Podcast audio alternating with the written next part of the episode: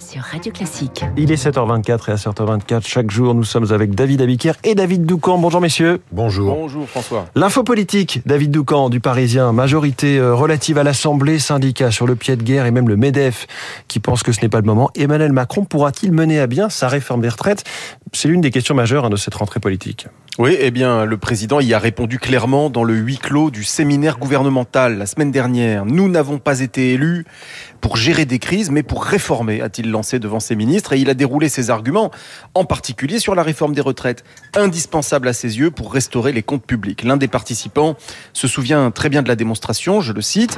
Il nous a expliqué que le modèle social français ne pourrait pas continuer à financer toute l'existence d'un citoyen, de la crèche à la fin de vie avec la dépendance, sans que l'on travaille davantage. Rappelons aussi euh, que le président s'est fixé pour objectif de revenir en dessous des 3% de déficit à horizon 2027, sans réaliser d'économies, notamment sur la réforme des retraites. Eh bien, cela ne sera pas possible. Donc, pas question euh, pour Emmanuel Macron euh, de renoncer ou même de sursoir à cette réforme. D'accord, mais en aura-t-il les moyens?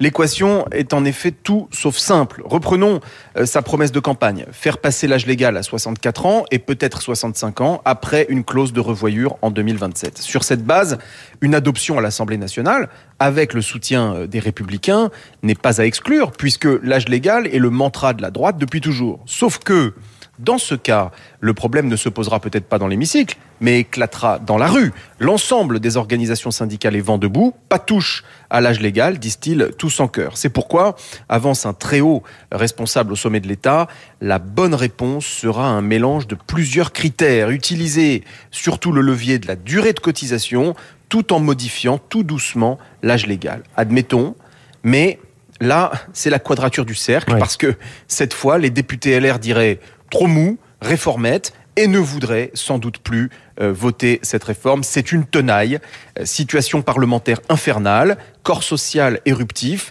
Certains macronistes commencent déjà à parler de 49-3.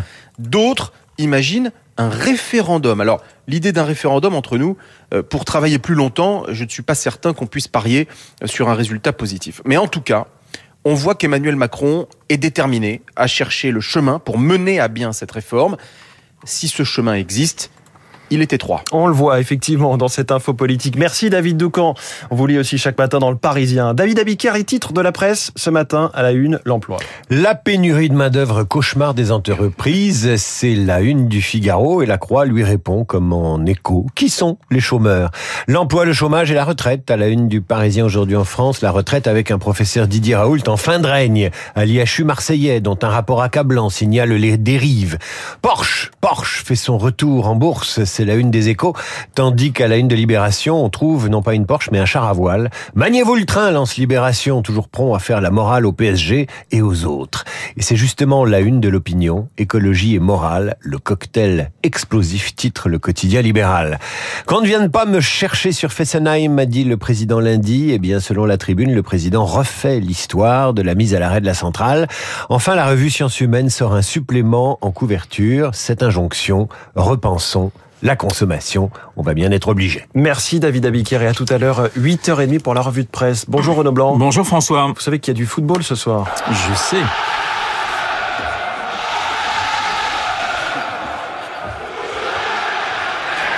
Il est gentil ce François Geffrier, effectivement, les supporters de l'Olympique de Marseille contre Tottenham, Vous avez l'OM. quasiment dansé en régie tout à l'heure. Oui, bah, la première fois aux armes dans a- le Vélodrome. Il y a des petits réflexes. Alors on va quand même, euh, on parlera de sport d'ailleurs hein, dans le journal de, de 7h30, mais nous avons décidé sur Radio Classique eh bien, de vous parler d'une affaire judiciaire qui défraie la chronique depuis plus de 30 ans, l'affaire Omar Haddad. Omar m'a tué, rappelez-vous pourquoi? Eh bien parce que la semaine prochaine, on saura si la justice accepte une révision du procès. Hervé Gattegno, mais aussi Jean-Marie Roire dans notre studio.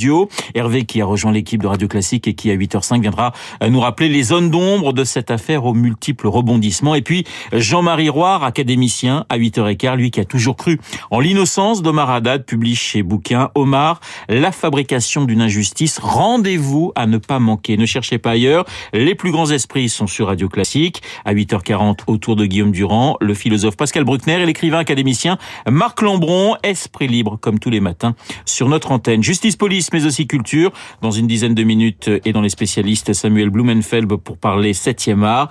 Le cinéma, comme tous les mercredis. Le critique Samuel Blumenfeld du Monde. Désormais sur Radio Classique.